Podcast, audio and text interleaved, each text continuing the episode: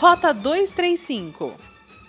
O jornalista, apresentador de TV e empresário Fernando Vieira morreu na tarde de quarta-feira após sofrer um infarto fulminante em Bento Gonçalves.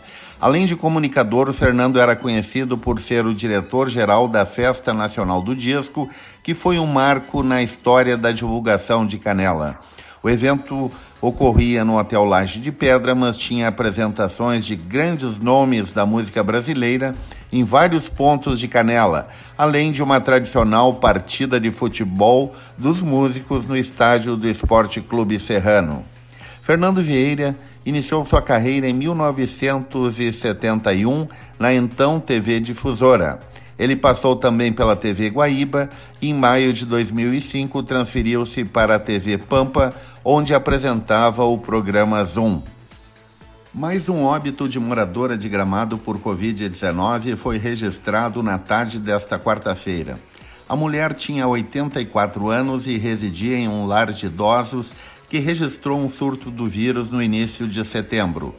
Esta é a sétima morte de moradora daquele lar. O boletim epidemiológico do Centro de Operações de Emergências de Gramado registrou quarta-feira mais nove notificações de casos positivos.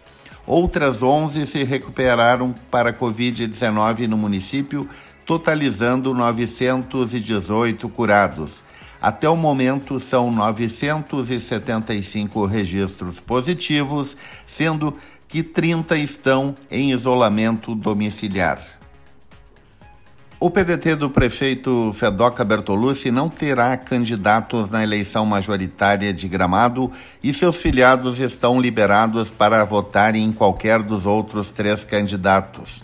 A decisão foi tomada na convenção municipal do partido, realizada no último dia do prazo eleitoral, quarta-feira. Durante o encontro, os pedetistas lançaram uma chapa de seis candidatos a vereador.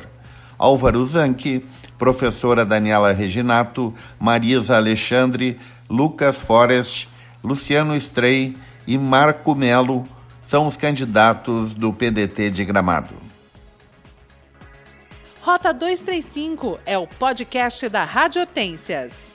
Acompanhe no site radiohortências.com ou siga no Spotify Rota 235.